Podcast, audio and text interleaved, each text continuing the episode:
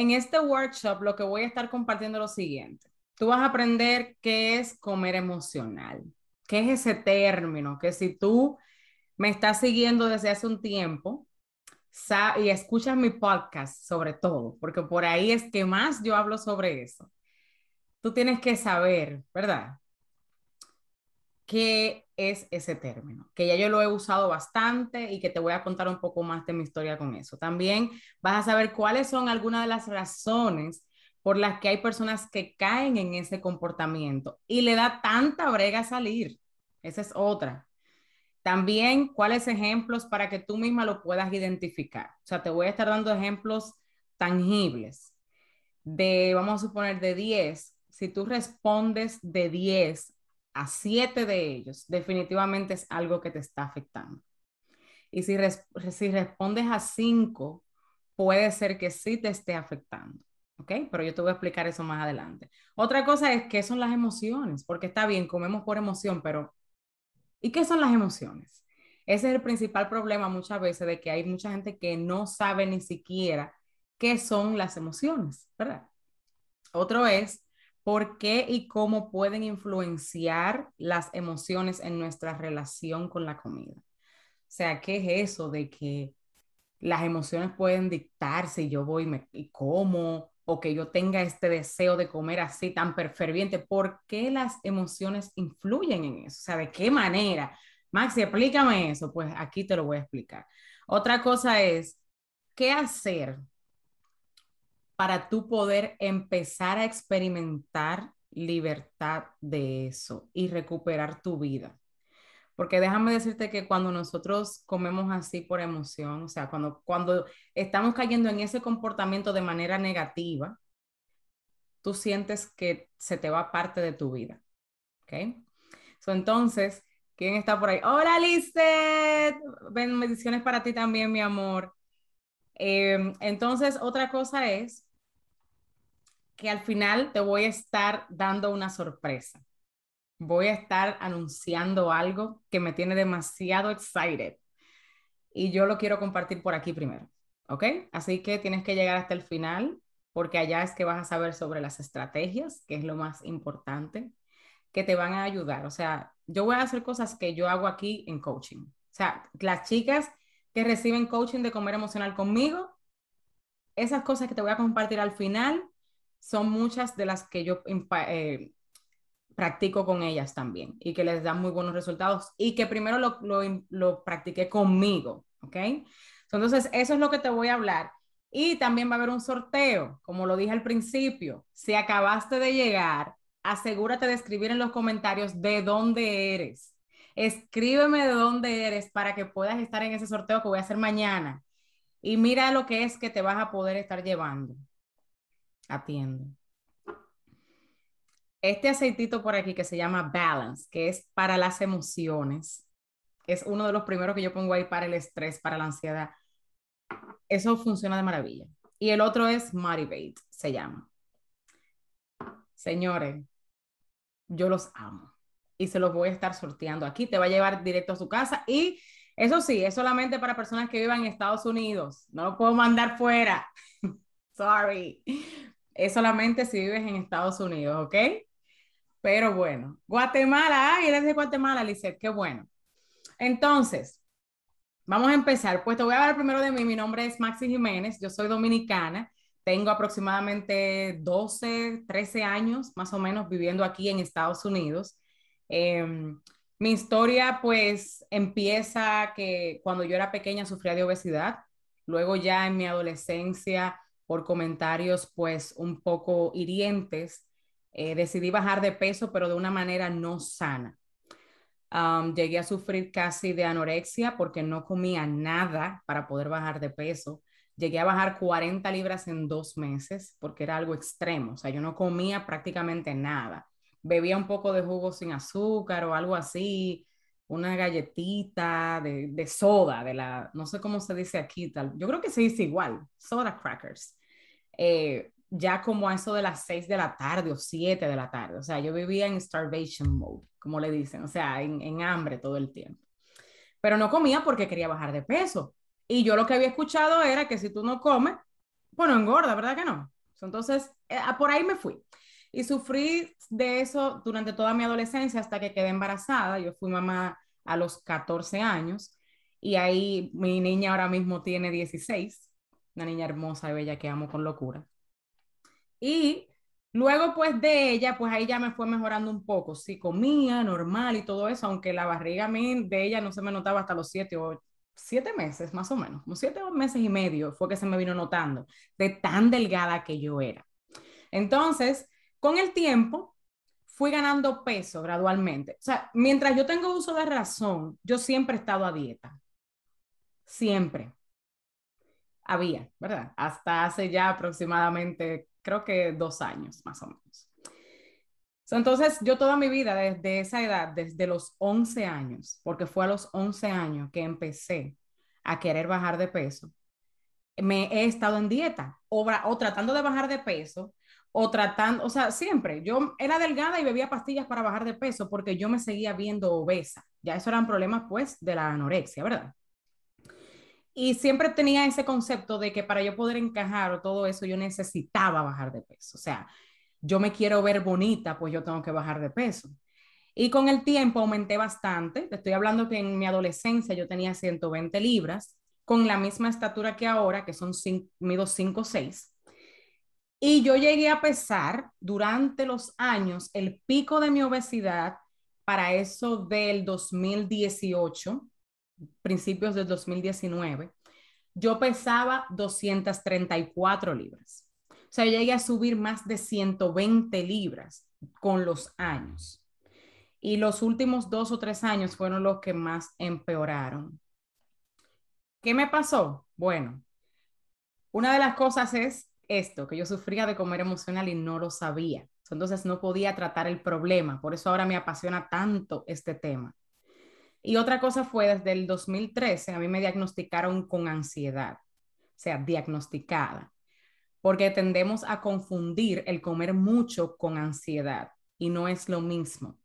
Ansiedad tiene características en específico, o sea, cuando tú tienes ataques de ansiedad, te dan, por, bueno, eso no siempre pasa, no es que una persona ansiosa todo el tiempo tiene ataques de ansiedad, no, pero usualmente a mí me daban ataques de ansiedad.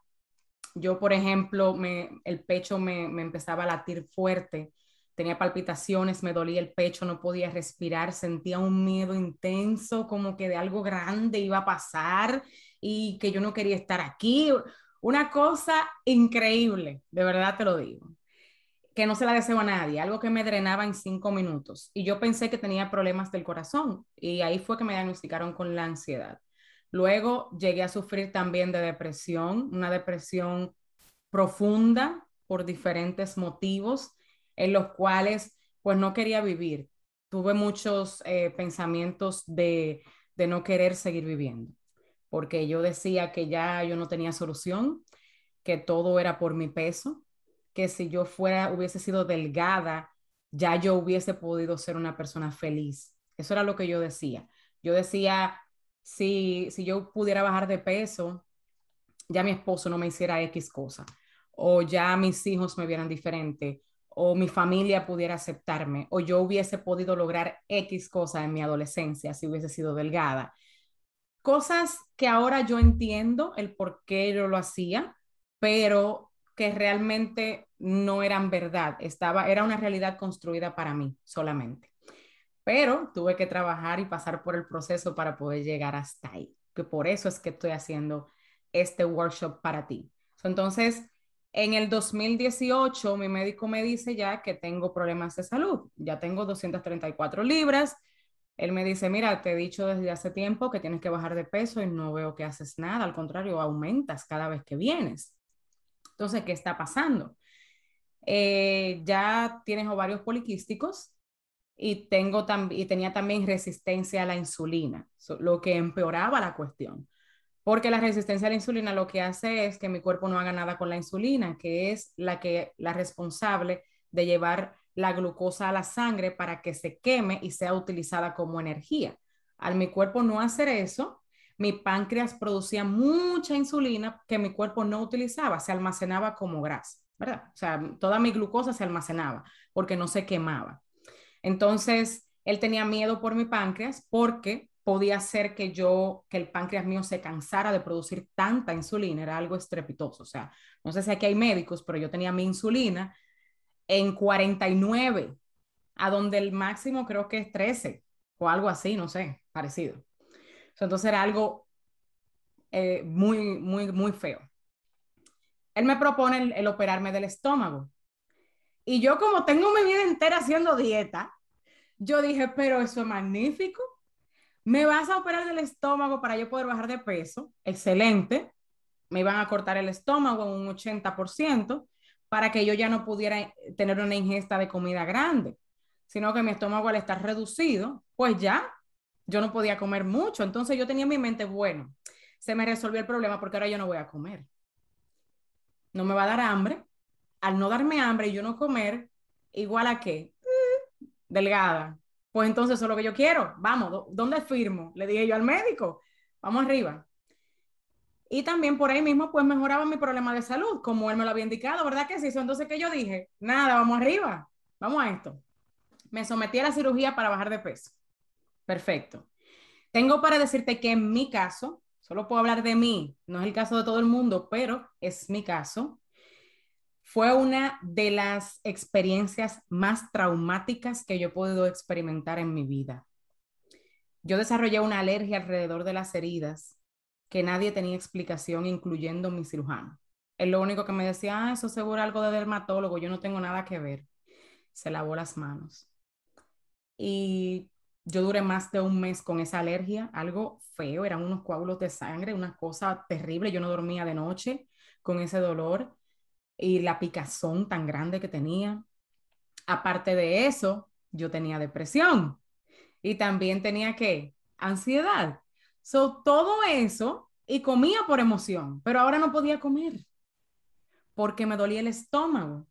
Y si forzaba el estómago a tener eh, cantidad de comida, me dolía mucho que hasta el sol de hoy, cuando estoy llena, me duele el estómago. O sea, yo no disfruto de que al 100 la comida, para nada.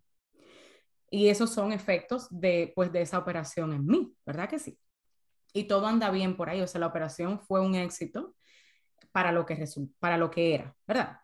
Entonces, yo luego de eso, yo veo que bajo, bajé 80 libras. Bien, yo tenía un tiempo ya dándome terapia. Eh, mi terapeuta es una mujer con más de 15 años de experiencia que también es mi pastora, pero ella da terapia secular también, o sea, ella es terapeuta, ella es psicóloga. Y ella me pregunta un día, luego de que yo bajo 80 libras, me dice, ven acá, los problemas que tú sentías que tú tenías, que se iban a solucionar todos cuando tú fueras delgada, ¿se te solucionaron? ¿Te sientes bien? Yo le dije que sí para salir del paso, como decimos los dominicanos, ¿verdad? Para salir del problema. Le dije sí, políticamente. Claro, me siento bien, estoy delgada ya. Cuando yo llegué a mi casa, ese fue mi momento. Ese fue el momento en el que después de tantos años y tantos procedimientos, yo empecé a abrir los ojos. Y yo me puse a llorar y yo dije, Dios mío, ¿cómo es posible que yo soy cristiana desde hace muchos años? He pasado por tantas cosas. Ahora ya soy delgada y pensé que esa era la solución. Todavía yo me sigo sintiendo tan insegura de mí misma. No me gusta mi cuerpo, lo odio. Me miraba en el espejo y no me gustaba mi cuerpo. Eh, le echaba la culpa a todo el mundo de todo lo que a mí me pasaba. O sea, que estaba igual. Yo estaba al borde del divorcio, que era diferente. O sea, algo de verdad que en parte tenía que ver con eso, pero que eso es algo que se sigue en el proceso. Entonces, yo en ese momento le dije, mira, Dios mío, yo me voy a someter al proceso, muéstrame qué yo tengo que hacer, porque ya yo no quiero estar en esto. Yo me cansé. Tú tienes que cansarte para tú salir de ahí. Tienes que cansarte a tal punto que tú estés dispuesta a hacer lo que sea, aunque sea algo totalmente desconocido para ti y no querer abandonar, como me pasó a mí. Y de ahí en adelante fue que todo empezó a cambiar y yo de verdad empecé a ser otra persona y a tomar control de mi vida. ¿Por qué? Porque aprendí sobre esto. Aprendí lo que era comer emocional. Por eso te dije al principio, si te estás conectando después que empecé, Dije que me escriban aquí de dónde eres porque voy a tener un sorteo mañana en vivo sobre dos aceites que son esenciales puros para específicamente las emociones, ansiedad y el estado de ánimo, ¿ok? Entonces, si quieres participar, ponme ahí de dónde eres y es solamente para personas que vivan en Estados Unidos, no lo puedo mandar fuera. Y también te quería decir, primero darte gracias por sacar este tiempo, por, por estar aquí y quiero que pongas atención, porque si estás distraída te vas a perder esto, porque esto es algo posiblemente nuevo para ti y que a mí me costó años de yo vivirlo, no de que me lo cuenten, años yo viviéndolo, eso fue como una pasantía lo que yo hice para poder venir a hablar contigo acá de esto. Encima de todo también lo he estudiado y es a lo que me he dedicado durante un tiempo. Entonces, pon atención porque es mucha la información que te voy a dar. La voy a tratar de hacer lo menos posible, pero que la entiendas. Mi punto es que tú entiendas esto y que tú te vayas de aquí abriendo los ojos e identificando si esto es algo que a ti te está pasando o a alguien alrededor tuyo para empezar a buscarle la solución a eso. ¿Ok? Y quiero sobre todo que respires. Yo quiero que ahora, sea lo que sea que estés haciendo, tomes un momento para respirar. Y más adelante vas a entender el por qué te lo estoy diciendo. Simplemente hazlo y bótalo por la boca es para que entres en un estado más de relajación y puedas entonces darle acceso a todo esto que te voy a decir. ¿ok? Trae lápiz y papel. Si tú no tienes lápiz y papel, dale, vete, corre. Un par de segundos, búscate una libreta, algo, porque vas a tener que anotar. ¿Ok? Y también vas a tener otra oportunidad si haces la tarea que te voy a dar al, al final de estar en el sorteo. Vas a tener, en vez de una, vas a tener dos entradas al sorteo. ¿Ok? Bueno, pues entonces vamos a empezar. Maxi, ¿qué es eso de lo que tanto tú hablas que se llama comer emocional y qué tiene eso que ver con yo bajar de peso? ¿Qué es eso? Explícame. Ok, aquí vamos. Comer emocional es un término que se usa cuando nosotros utilizamos la comida como un mecanismo, ¿verdad? Para suprimir o anestesiar las emociones. Básicamente es eso es cuando comemos influenciados por lo que estamos sintiendo, por la emoción, en vez de ser por el hambre per se, o sea, porque sientes hambre física, sino que es más una necesidad de llenar algo que se, o sea, se, se muestra como hambre, pero lo que estás es tratando de llenar algo con la comida ese algo puede que estés en tu subconsciente y es usualmente así, por eso no te das cuenta de lo que te está pasando. Esto es algo que yo lo viví durante años y yo pensé que era que yo no tenía fuerza de voluntad para yo bajar de peso. Yo probé, en siendo dieta que tú te imagines en el mundo, yo creo que yo las probé todas existentes en esa época. Batidas, té chino, pastilla china, cosas que ponían hasta en peligro mi salud porque yo tenía esa necesidad tan grande de bajar de peso, que ya era como algo hasta normal, porque esa es otra, lo normalizan. Tu familia ve eso normal y son los que mayormente te mandan a bajar de peso. No lo hacen por mal, quiero que le tengas un poquito de gracia, de, de misericordia, ¿verdad? No lo hacen por mal, te quieren ayudar, aunque no sea la manera correcta, ¿verdad que sí? Entonces, yo lo hice por muchos años. El comer emocional no es un trastorno de alimentación como lo es la anorexia y la bulimia, por ejemplo. El comer emocional no es definido como un trastorno emocional, es un comportamiento. Por eso, aunque sea algo que causa como tanto malestar y te puede llevar a una obesidad y es algo que te desespera, que te frustra, que te hace sentir como sin, sin esperanza en algunos momentos, tiene solución. Incluso la anorexia y la bulimia también tienen solución, siempre y cuando tú busques ayuda, ¿verdad que sí? De un profesional. Al igual que esto, también tiene solución y te lo voy a demostrar. Y yo soy prueba fehaciente de eso, de que sí tiene solución. Otra cosa es que no todo el que come emocional tiene sobrepeso. Eso es un error. Hay personas que no están en sobrepeso y quieren perder peso o les molesta su cuerpo, no les gusta, y también comen, van a la comida cuando tienen emociones que no quieren sentir o que su cuerpo, tu cerebro simplemente bloquea esas emociones porque le va a causar sufrimiento. Entonces la bloquea y busca una manera de cómo hacer que esas emociones se calmen, que tú pases de un estado de estrés a un estado de relajación. Y una manera fácil es que la comida. Entonces, es totalmente entendible lo que estás haciendo. Y quiero decirte eso. Si es algo que tú estás experimentando ahora mismo, es totalmente normal y entendible. ¿Ok? Déjate de culpar, que con la culpa no vas a lograr nada.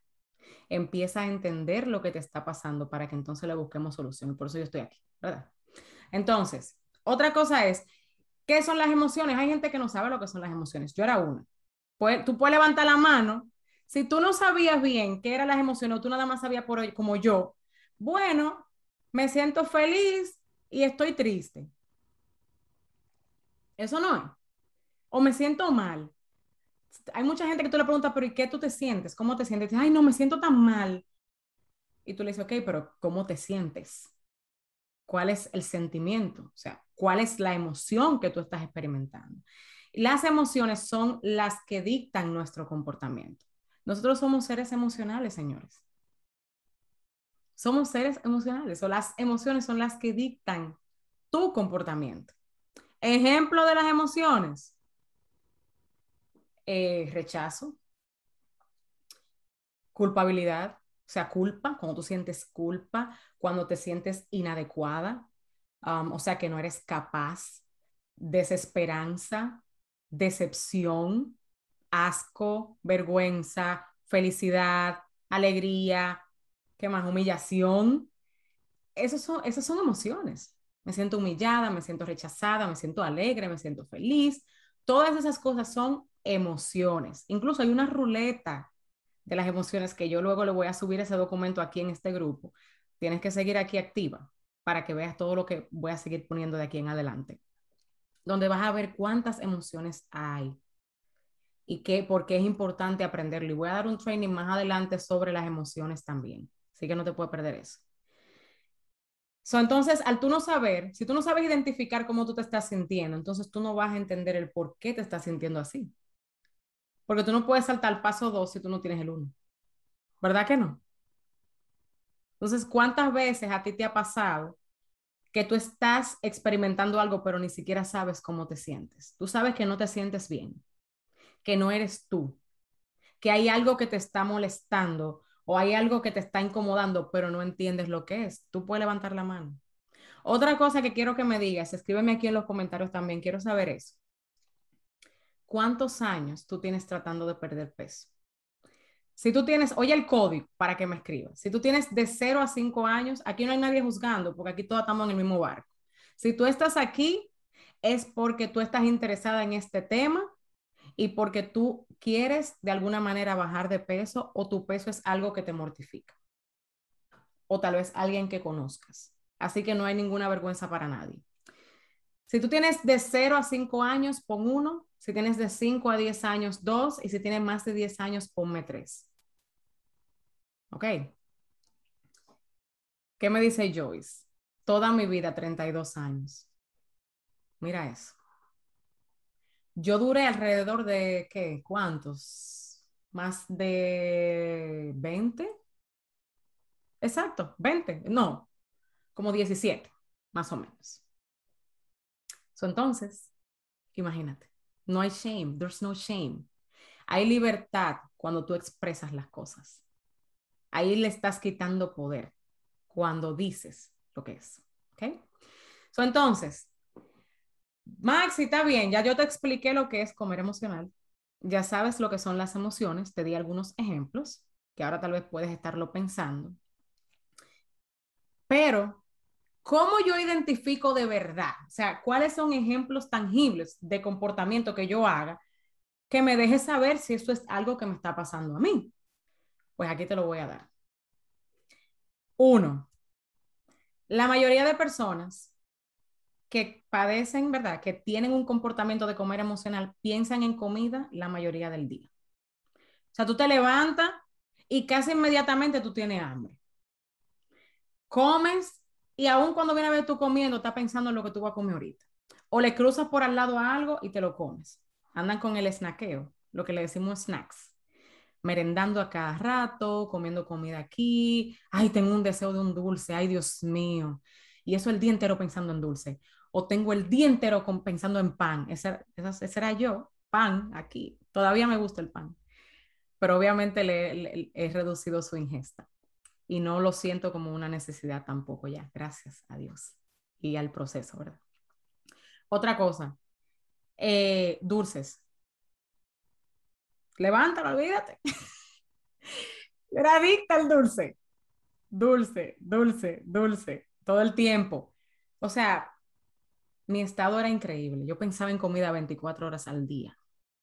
Yo estaba en la escuela y yo estaba pensando en comida yo estaba en mi casa y era nerviosa, así. Bueno, te lo voy a seguir explicando porque nada más voy a hablar entonces de lo, porque todo eso me pasaba a mí. Otra cosa es, comes cuando no tienes hambre física o cantidad, o aunque te sientas moderadamente satisfecho. O sea, llega un punto que tú sientes que estás satisfecha, pero quieres seguir comiendo y sigues comiendo. Eso a mí me pasaba todo el tiempo. O sea, eso era algo de verdad, el diario vivir mío. Yo comía y comía y comía cantidades exorbitantes. O sea, yo me comía tres sándwiches, una pizza fácilmente yo me la comía completa. O sea, era algo de verdad fuerte, en lo cual yo comía demasiado. No te sientes satisfecha luego de comer cantidades moderadas de comida, aunque estén balanceadas en términos de macro, macronutrientes. Eso es importante. Más adelante yo te voy a, a, dar a decir también el por qué parte de, que, de sufrir de comer emocional es no tener una alimentación que esté balanceada en todos los macronutrientes, dígase carbohidratos, grasas, proteínas y demás. ¿Ok? Todo eso es importante. Todo. Tener un balance en eso es importante también, ¿verdad? Otra cosa es que esto sí es importante y presta la atención. ¿Tú sabes por qué? Porque el 99.9 porque puede aparecer una, un 0.0000001 por ahí, ¿verdad? Pero el 99.9% de las personas que comen emocionalmente comen rápido. Esa es una de las primeras características. No quiere decir que todo el que come rápido padece comer emocional, no. Pero sí, todo el que padece el comer emocional come rápido, usualmente tú ves que los que comen a las carreras, sin darse cuenta, y puede ser que tú le preguntes ahora y te dicen, no, yo como normal. Pero entonces en 10 minutos se devoran la comida. O se saltan el proceso que es inicial de la digestión, que es la etapa cefálica. ¿Qué es la de qué? La de cuando tú empiezas a oler los alimentos, ahí empieza la digestión. La digestión no empieza cuando tú empiezas a comer, empieza ahí en tú ver los alimentos, en tú ver lo que te estás comiendo, en la, la sensación que tiene aquí en la, en la, boca, cuál es la sensación que tú estás sintiendo. Todo eso es parte de la digestión. Y si tú te saltas esa etapa, más adelante yo te voy a explicar qué pasa. Otra cosa es que usualmente comes bajo estrés, o sea, comes cuando te sientes estresada o luego de una situación que te afectó emocionalmente. O sea, pasó una circunstancia que a ti no te gustó, tuviste una discusión o llegaste a tu, a tu casa y uno de tus problemas es que te sientes sola y desde que tú llegas a tu casa que sientes esa soledad, sin darte cuenta, empiezas a comer. Esa es una de las cosas. No solamente eso, eso fue un ejemplo al azar que, que puse, pero usualmente luego de una situación complicada, vas y comes. Otra cosa es, evita salir a fiestas o el comer en fiestas para que no vean la cantidad que comes. Tú eres de la que siempre está, ay, no, yo no quiero. Y por dentro, Dios mío, tengo tanto deseo de comerme eso, eso, eso, eso, eso, eso y eso. O simplemente te da vergüenza. Tú piensas que todo el, que, todo el mundo que está a tu lado está mirando lo que tú estás comiendo. Ah, porque seguro van a decir que, ah, mira la gorda esta, que mira lo que va a comer. Mira, por eso que está tan gorda, porque mira lo que se está comiendo. O sea, así, esa, esa es una de las cosas. Otra puede ser también eso de que te está, no quieres que te juzguen para, por la cantidad que estás comiendo. Lo otro es que usualmente tienen imagen corporal negativa, no te gusta tu cuerpo. Mira este chicho que yo tengo por aquí, o sea, esa grasa. Mira cómo yo tengo ese brazo. Eso es porque estoy gorda. O porque yo estaba gorda, bajé de peso y volví a subir. Que ese es el, el diario vivir mío. Puede ser el tuyo también, te comprendo. Mira esto, mira, mira por aquí, mira cómo se me ve la papada. Yo odio, yo odio este cuerpo. ¿Y por qué fue que yo nací con este cuerpo? Mira, yo no tengo pompis. O ay, yo tengo muchas pompis. Yo no tengo cadera, yo tengo... O sea, no quieres tu cuerpo. No amas tu cuerpo para nada. Ese era yo. Yo odiaba mi cuerpo. Yo me miraba en el frente del espejo y siendo palabras hirientes, yo me las decía todas. Todas. Para mí eso era lo normal. Yo no veía nada de malo en eso. Y luego entendí lo tan mal que estaba. Porque no podemos hacer cambios desde el odio. ¿Qué dice la Biblia? No sé si tú eres cristiana, si crees en Dios. Yo sí. Y yo sí creo en Dios. Y una de las cosas que dice es que el amor es el que transforma no se puede transformar nada en algo bueno desde el odio. So, una de las cosas es el amor propio. Y más adelante lo vas a ver. Otra es que culpas de tu peso a todo lo que te, o sea, todo lo que te pasa, tú te lo culpas a tu peso. Problemas matribulares es porque yo tengo sobrepeso. Problemas con amigos o amistades es porque tengo sobrepeso. Llegas a una fiesta, todo el mundo está mirando tu sobrepeso o sea, todo tú le culpas al sobrepeso de casi todo lo que te pasa. No pude lograr tal cosa porque soy gorda. Ay, yo que quería ser modelo y no pude nunca, porque imagínate, gorda desde pequeña. Lo digo en ese tono porque usualmente así es que uno se lo dice. No es que así es que yo lo siento, ¿ok? Claro. All right, so entonces, el comer emocional tiene algo que se llama como un círculo. Por eso es que da tanta brega salir de ahí. Tú sabes que un círculo no tiene ni, principio ni final, ¿verdad? Es así. Redondo. Entonces empieza como? Con una situación, ¿verdad? Te pasa una situación. Vamos a poner el ejemplo de María. María, una María cualquiera. Sé que aquí pueden haber Marías. No estamos hablando de ti, una María cualquiera. Voy a poner un nombre. O Lola, vamos a poner Lola. Lola tiene una situación con su esposo. Discutieron. Eso detonó, ¿verdad? Eso fue una situación que María no tolera.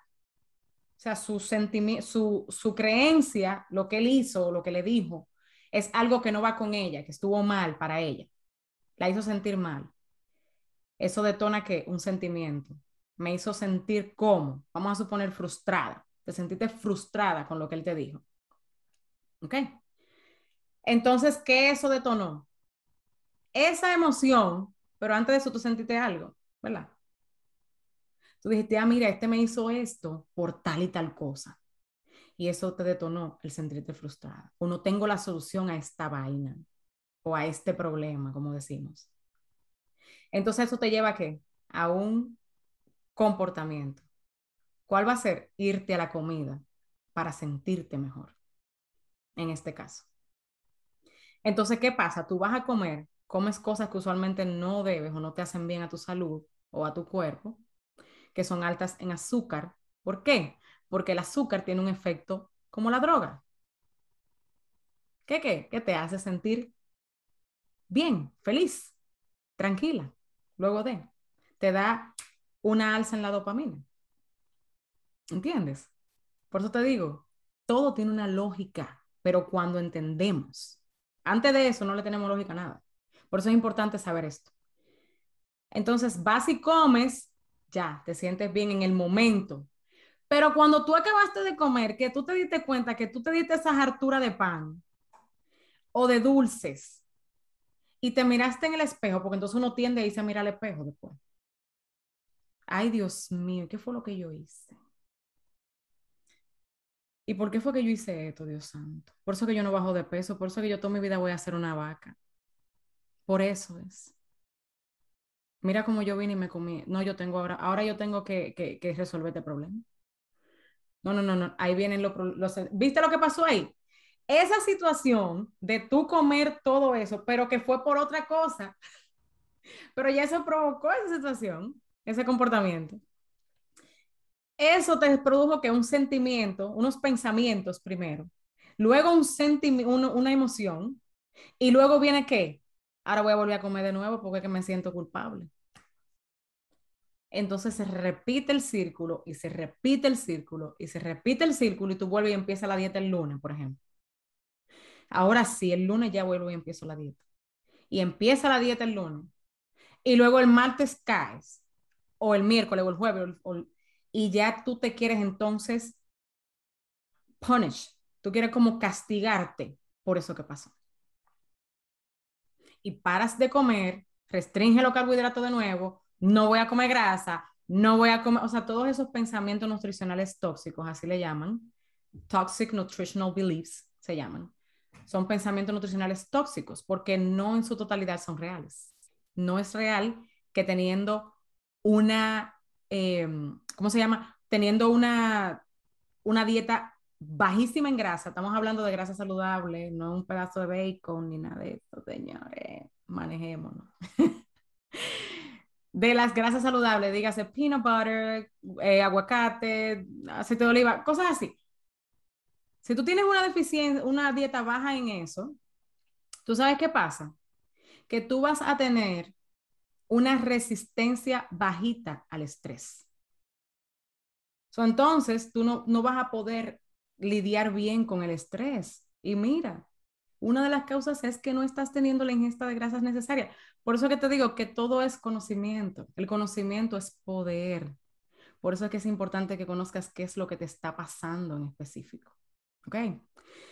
entonces, en mi caso, eso era lo que me pasaba. El mismo ejemplo que puse de Lola. Yo tenía una discusión con alguien y yo iba inmediatamente y comía. Y era más con mi esposo. No hay nada de malo en ser vulnerable, señores. Yo comparto mi historia porque yo sé que hay mujeres en mi misma posición. Yo lo sé.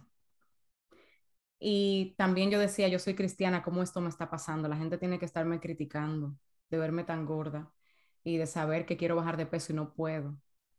Me tienen que estar criticando. Y eso me hacía a mí que correr hacia la comida. Muchas veces esos pensamientos no eran reales, pero era lo que yo me creí y era lo que yo tenía en mi mente y eso era lo que me llevaba a comer así.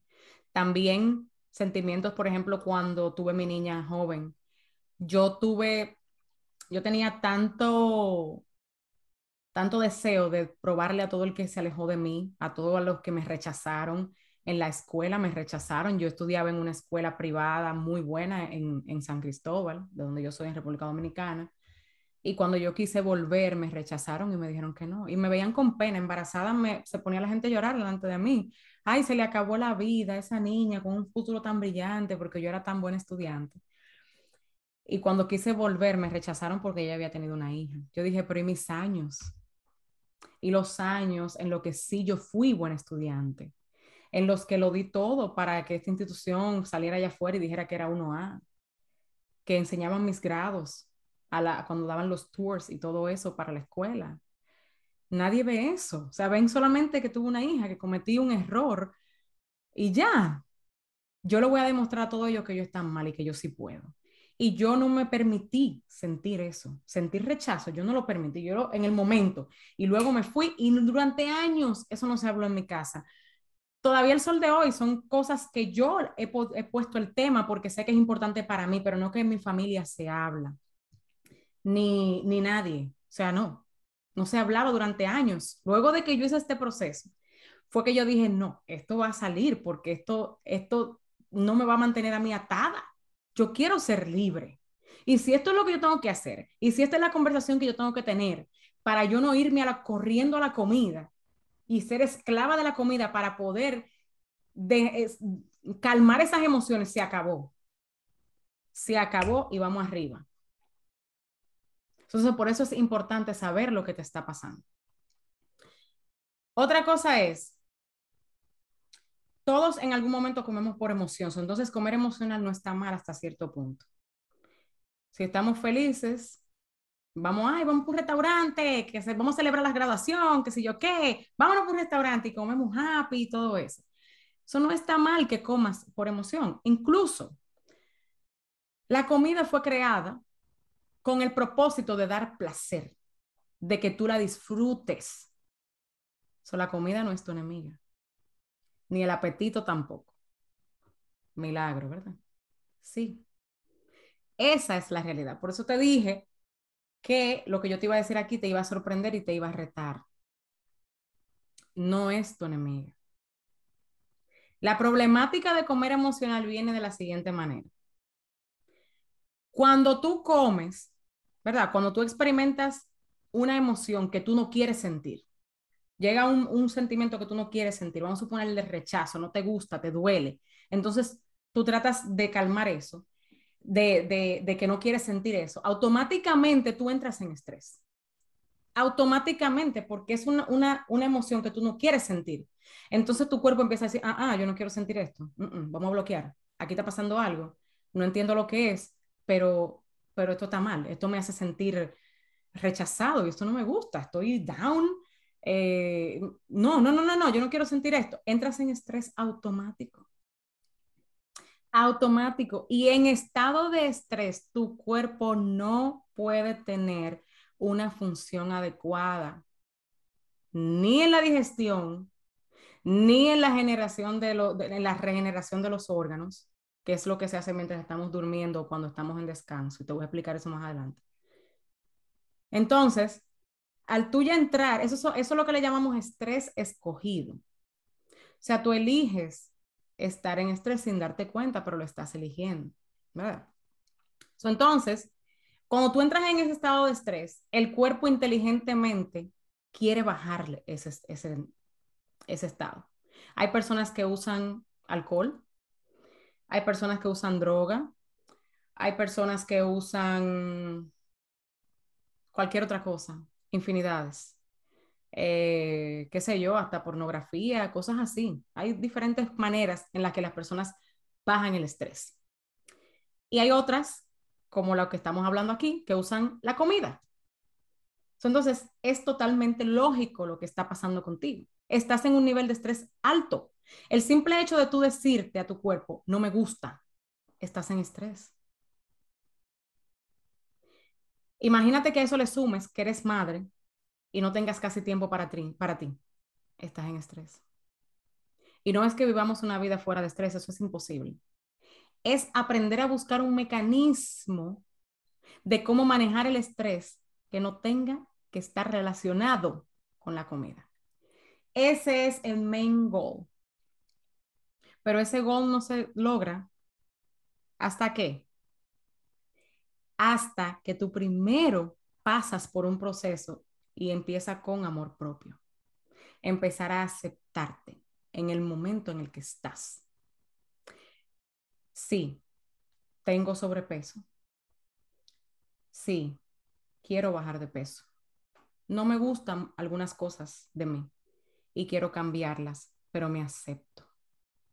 Y eso es un proceso, eso no que tú te mires ahora al espejo y lo digas y mañana tú sientas algo diferente, no, eso es un proceso, pero se logra, porque yo lo logré. Después de tantos años, ahora a mí me gusta cada parte de mi cuerpo, incluso hasta las estrías, que era por lo que yo más me quejaba. Pues yo tengo estrías como yo relajo hasta en el cielo de la boca. Yo tengo estrías everywhere. En todos los lados. Desde que salí embarazada de mi niña, desde los 13 años, tengo estrías. Y también por el, lo fluctuante que ha sido mi peso, tengo estrías. Pero a mí no me molesta. Yo la veo todas como que son recuerdos de por las cosas por las que yo he pasado. son recuerdos, es parte de mi vida. ¿Cómo yo voy a quitar eso de ahí? ¿Verdad? Pero yo tuve que pasar un proceso de entender eso primero y de sacar todo lo que no estaba dando espacio al amor, sacar todas esas emociones y sentirlas. ¿Ok? entonces, otra cosa es, ¿cómo influyen entonces las emociones en nuestro peso y nuestra manera de comer? ¿Cómo influyen? Pues mira, hay algo que se llama sistema nervioso.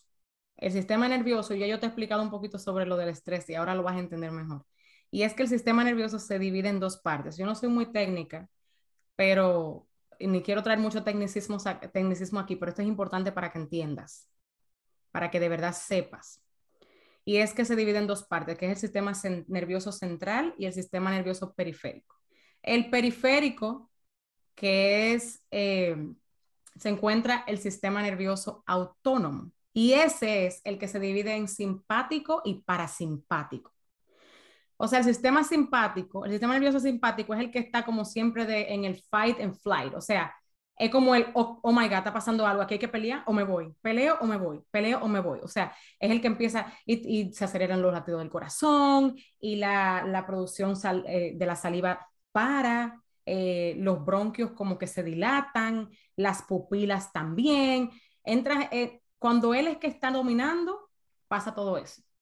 Pero cuando domina el sistema nervioso parasimpático, entonces es en el cual la digestión puede funcionar, es en el cual, es en el estado en el cual tenemos descanso y en el cual hay tranquilidad. Por eso es que el bajar de peso para una persona que come emocional no se trata de bajar de peso. No se trata de eso. Ay, pero mira lo gorda que yo estoy. Sí, pero el problema por el cual no puedes bajar de peso o bajas y vuelves y lo recuperas es porque está tratando el problema erróneo. El problema que no es el real. Eso es igual que si en tu casa hay una gotera, ¿verdad? Hay una filtración. Tú le pongas un poco de, de mezcla, cemento, y lo dejas así. ¿Qué tú crees que va a pasar? Al tiempo va a volver a salir la gotera porque no has determinado cuál es el problema real que tiene el techo y por qué hay filtración en ese techo.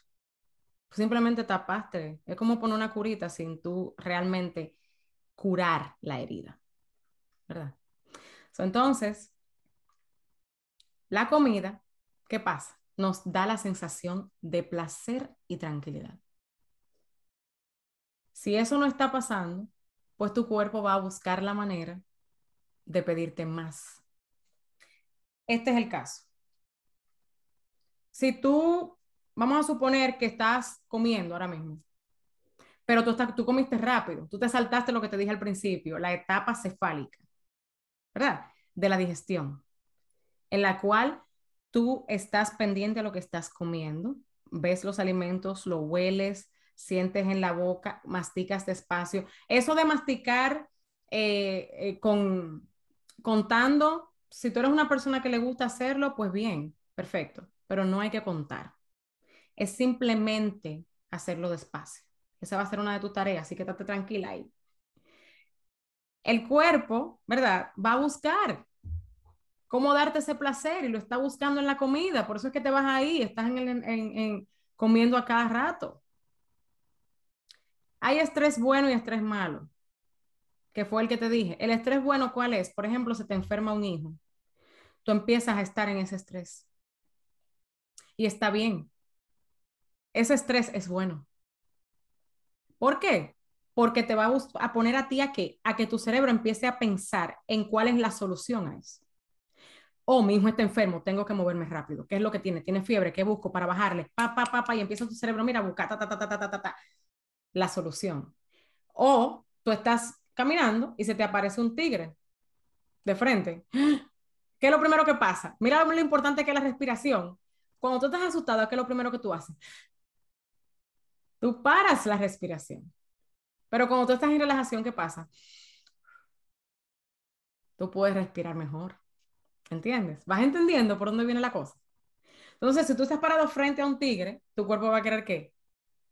Tu cerebro va a empezar, corro me paro, me voy por aquí, me voy por allá. ¿Qué es lo que tengo que hacer? Usualmente, ¿qué vamos a hacer? Correr. esté bien o esté mal, pero tú vas a correr por tu vida, ¿verdad que sí? Entonces, ese estrés es bueno porque te ayuda a la supervivencia. El estrés malo, que es el escogido, es uno. Pensar que algo que no ha pasado va a pasar. ¿Tú sabes lo que pasa en una corte? Cuando tú vas a una corte con un caso y tú no tienes pruebas, el juez la desestima.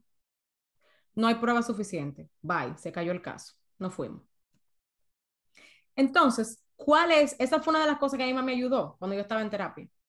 ¿Cuál es la probabilidad? O sea, ¿dónde? la prueba, no probabilidad, pero ¿cuál es la, la prueba de que eso que tú estás pensando que no te gusta va a pasar? ¿Cuál es la prueba que hay de que en realidad lo que te está pasando es cierto. ¿Dónde está la prueba? Es real. Entonces tú parte de ahí. Eso sirve mucho para la ansiedad, la gente ansiosa. Lo que sea que te dé ansiedad, hazte esa pregunta. ¿Dónde está la prueba? Ah, pero es que anteriormente, cuando yo le he dicho a él tal cosa, él se pone así.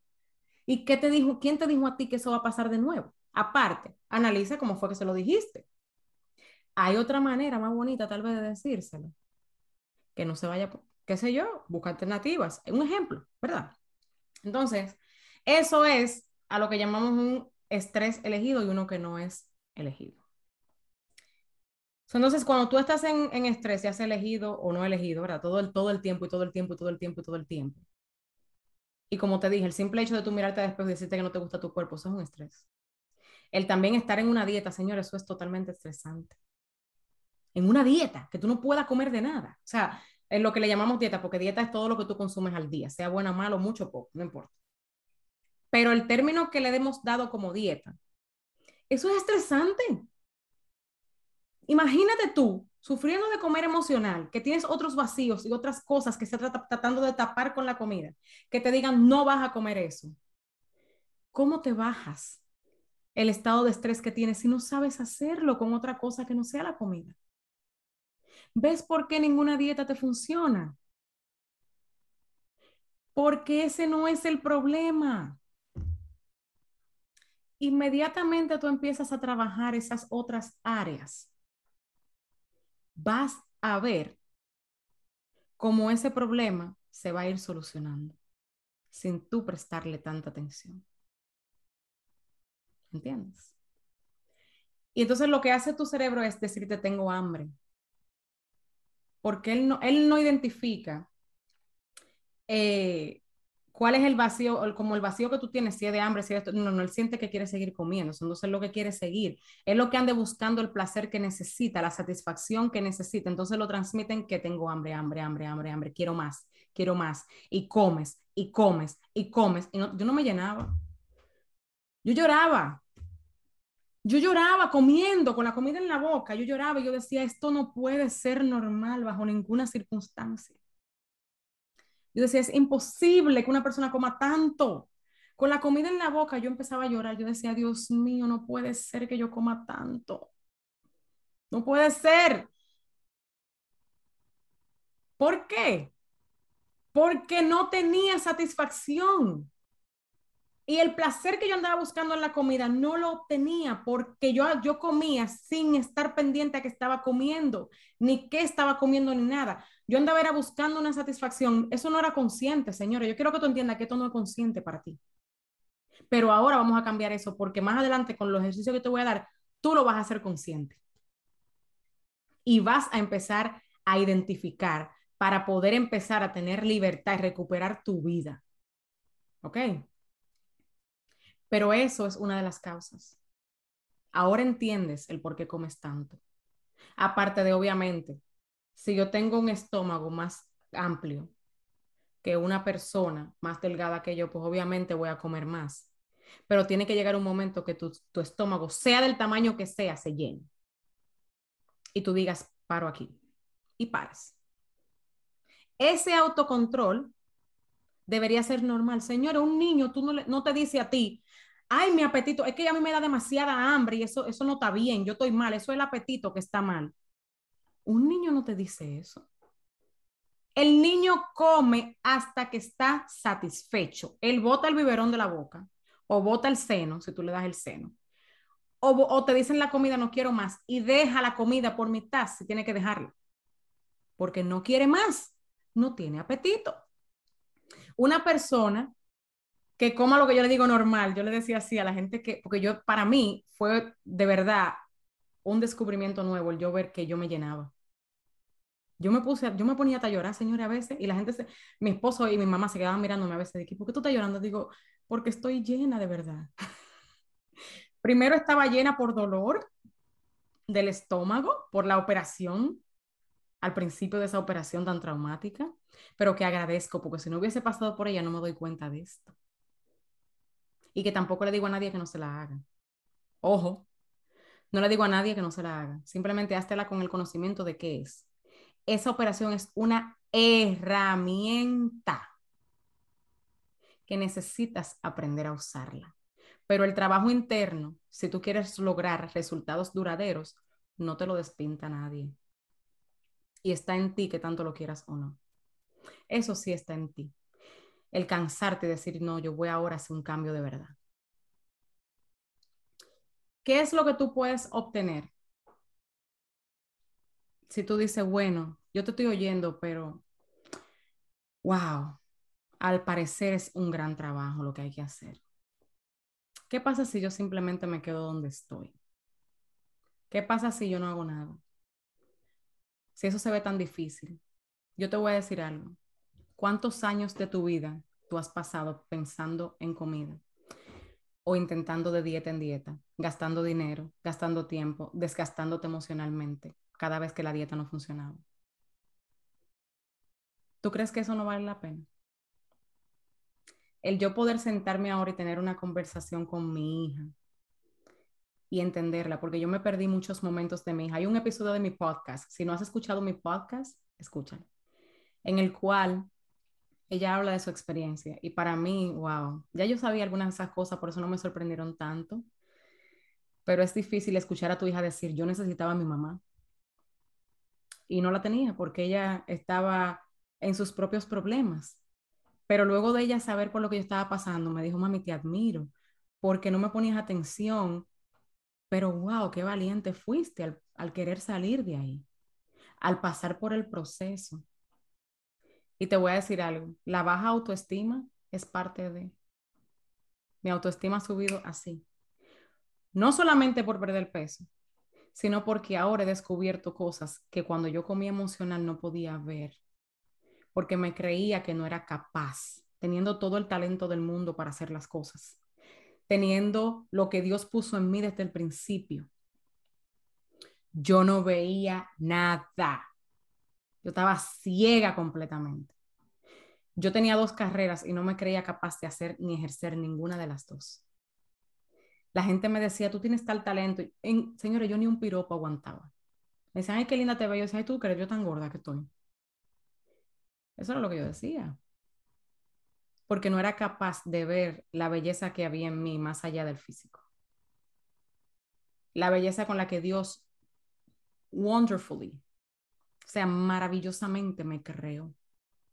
Que no creó una persona igual que yo, me creó a mí. Y igual que yo no hay nadie. Ni igual que tú.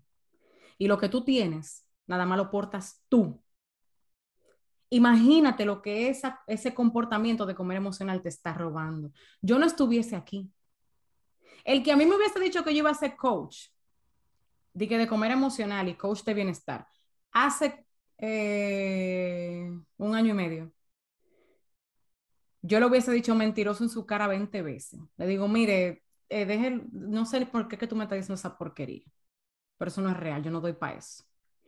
Yo no veía nada de eso y mírame aquí donde estoy, con un deseo ferviente y una pasión tan grande de poder ayudarte a que salgas de ahí, increíble y que solamente la da Dios.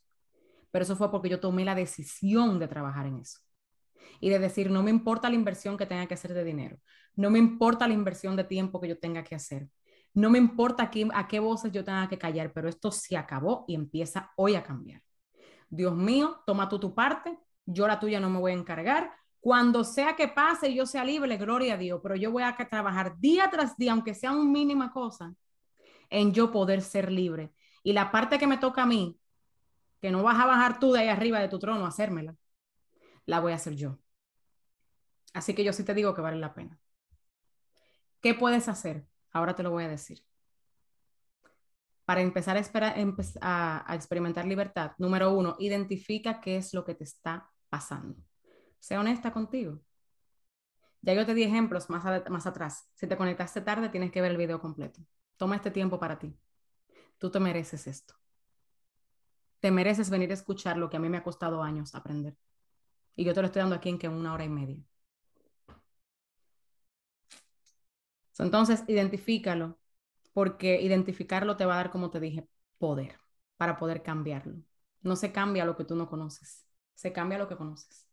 ¿verdad? Y a lo que amas. Entonces es una de las cosas que vas a tener que fomentar. Otra cosa es, conéctate con Dios y con lo que crees. No sé si crees en Dios, pero como te dije ahorita, yo sí, y no puedo parar de hablar de Él. Y si tú eres una persona que tal vez creías antes y por X, H o te has alejado de Dios, yo te invito a que vuelvas y te apegues. Estoy hablando de Dios, de Jesús. Es una relación personal, no tiene nada que ver con religión. Aparte de, sea lo que sea, o sea, aunque tú no creas en Dios, hay estándares que tú sigues. Hay algo más grande que tú, que tú sigues. Hay gente que es el universo, que qué sé yo, qué cosa. Yo personalmente solamente creo que Dios y Jesús puedan dar ciertas cosas. Pero usualmente cuando uno se está alejando de lo que cree, entonces empiezas a experimentar vacíos. Entonces, conéctate de nuevo con Dios y dile a Dios lo que tú estás sintiendo. Ábrete completamente. Practica con Él primero. Que con Él es como quiera que tiene que hacerlo primero. y dile cómo te sientes. Dile. Y dile que te muestre cuál es la salida. Que yo creo que ya Él te la está dando. Abre, abre los ojos espirituales también. Número tres, Identifica tus necesidades más importantes y cuáles has dejado a un lado. Esto es tarea. Yo no sé quién fue que fue a la escuela, aunque a ti no te gusta verte tu tarea. Y le voy a dar un premio extra al que haga esa tarea y me la poste o me la mande por email. Yo voy a poner todo eso aquí arriba. Identifica cuáles son tus necesidades más importantes y de cuáles te has alejado, ya sea por darle prioridad a otros, has dejado de cuidarte por darle prioridad a otros. Cosas que te gustan, si tú haces música, si tú diseñas, si tú eh, escribes, ¿qué tú has dejado de hacer para dar otra prioridad a otra cosa que no te llene el alma? ¿Qué es eso? Identifícalo y escríbelo. Número cuatro, empieza a llevar un rastreo de qué fue lo que te pasó o qué era lo que tú estabas sintiendo antes o en el momento en el cual tú empezaste a comer de manera emocional, en el que te tiraste a la comida y te sentaste a comerte una, una funda de papitas, o estás comiendo mucho, mucho, mucho, mucho, mucho, mucho, mucho. Empieza a pensar qué pasó antes de eso que tú estabas haciendo y escríbelo. Hazlo durante toda una semana para que veas si hay un patrón. Escríbelo. ¿Ok? Y número cinco es, siéntate con ese sentimiento cuando identificaste en ese momento qué era lo que estabas sintiendo, siéntate con ese pensamiento, con ese sentimiento. ¿Qué fue lo que sentiste? ¿Te sentiste rechazada? Siéntelo. No huyas. No le andes a... No, no, no, no, no, no. No huyas. Siéntese con eso. Y luego que tú te sientes con eso, tú vas a, pensar, eh, señor, esto es coaching atiendan. Esto puede ser hacer un antes y un después en tu vida, te lo estoy diciendo. Luego que identifique cuál es el sentimiento, piensa en qué tú necesitas realmente que no es comida para poder solucionar eso. Ejemplo, si fue que tú estás, tan estresada porque estás trabajando muchas horas al día en tu trabajo, te sientes overwhelmed o sea, sobrecargada. Creo que overwhelmed en español. ¿Qué tú necesitas para no sentirte tan overwhelmed? ¿Más tiempo para ti? Necesitas tener una conversación tal vez con tu jefe y decirle, mira, me gusta el trabajo, lo que sea, pero yo necesito más tiempo libre. No puedo trabajar tantas horas. Abrumada, gracias Joyce. No puedo trabajar tantas horas. Vamos a buscarle una solución a esto. Es una conversación que necesitas. Es tu vida amorosa tal vez, que no le estás dando mente, pero te hace falta. Es que te sientes sola, aunque tengas personas a tu alrededor y necesitas tener una conversación con tu pareja de que te estás sintiendo sola. ¿Qué es lo que tú necesitas? O alguien sembró algo en ti cuando tú estabas pequeña que te lo creíste. Un, tú no da para eso. Tú no sirve para eso. No pienses en eso. Y eso te hizo sentir frustrada y desanimada y desesperanzada. Siéntate con eso. Número seis, son siete. Practica el comer despacio. Eso solamente. Óyeme, si tú no has cogido las otras de arriba, son sumamente importantes y eso son parte de la raíz. Pero esta yo quiero que tú la empieces a implementar mañana. O sea, inmediatamente. Practique el comer despacio. Haz que realmente el comer sea para ti una experiencia agradable. Pon atención a lo que estás comiendo. No multitasking comiendo, porque estamos comiendo, miren, en el teléfono, o mirando la computadora, o trabajando, o aquello. Tómate un tiempo para comer, 10, 15, 20 minutos. Lo ideal serían 20 para comer. Y de verdad, hazlo una experiencia. Pon un aceite esencial. De eso que relajen. Si tú, no todo el tiempo tú vas a hacer lo mismo porque no hay todo el tiempo para en eso. ¿Me entiendes? Eso es la realidad. Pero empieza a implementar, aunque sea en una de tus comidas al día. Y pon atención a lo que tú estás comiendo. ¿Cómo se siente? ¿Cómo lo, aunque sea un sentimiento malo, no me gusta esto. Yo creo que esto me va a engordar. Ay, no, no me gusta. O ay, sí, mira, esto me, me gusta. Y escribe lo que tú estás sintiendo en el momento. Una o dos palabras, no importa, no tiene que ser un journal, ¿verdad? Entonces, eso nada más te va a dar a ti, te va a empezar a dar libertad. Tú vas a ver y trátalo, aunque tú eh, caigas, eso es algo que tarda tiempo en aprenderse. Tarda. Eso no, no lo vas a aprender en un día, ni dos, ni tres, ni cuatro, ni cinco. Y puede ser que tú eres una semana implementándolo y después de la semana caigas un día. Vuelve y retoma, olvídate. Vuelve y retoma. Pero eso te va a ayudar bastante. Oye, me va a hacer un antes y un después, te lo estoy diciendo yo. Y quiero que me lo dejes saber. ¿eh? Escríbeme y dímelo. Número siete y el último, y es uno de los más importantes, es que empieza a amarte. Yo no me amaba nada. Yo, imagínate, quería a veces quitarme la vida. Empieza a buscar de verdad tu propósito.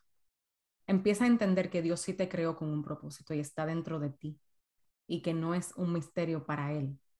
Y Él no lo quiere hacer un misterio para ti está ahí en tus ojos. Empieza a amarte. A amarte de verdad, desde donde estás. Diariamente repítete en el espejo palabras positivas. Piensa lo que tú sí has logrado. Tienes hijos, pudiste dar a luz. Eso es una bendición.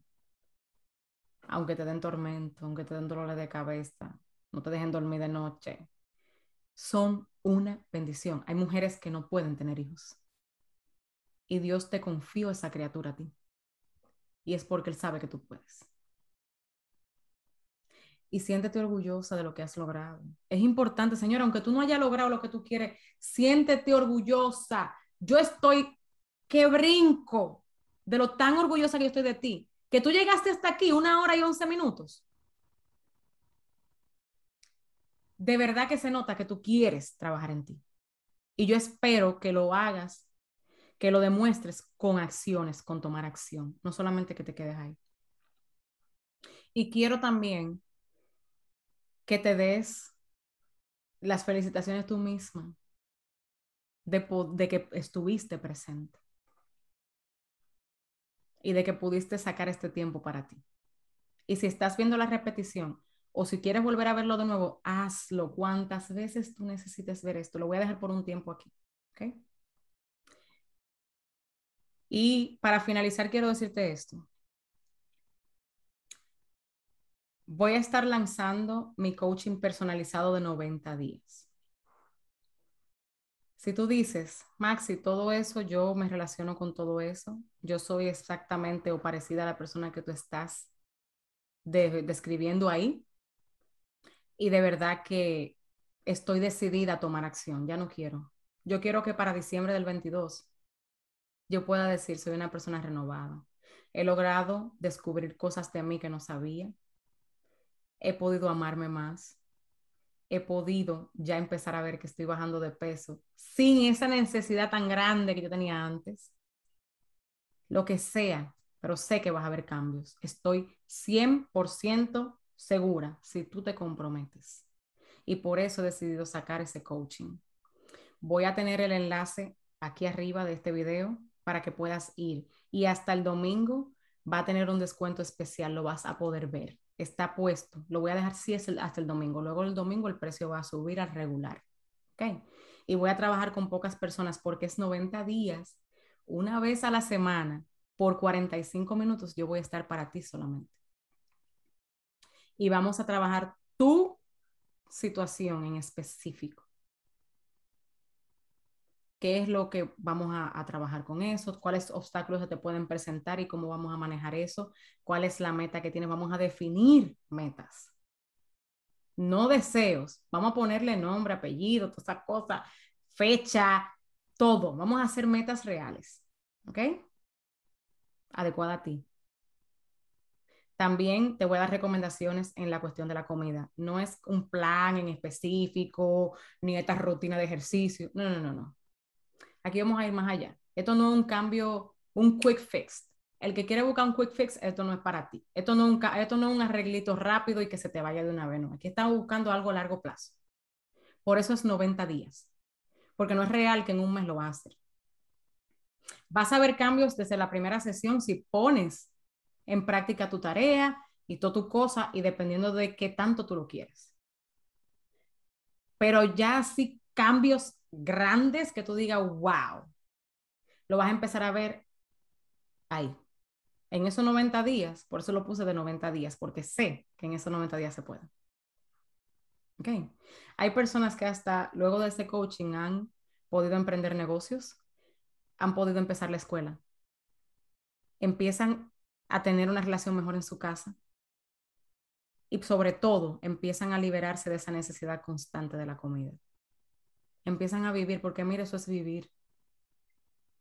Yo poder pasarme horas pensando en otras cosas que no es comida.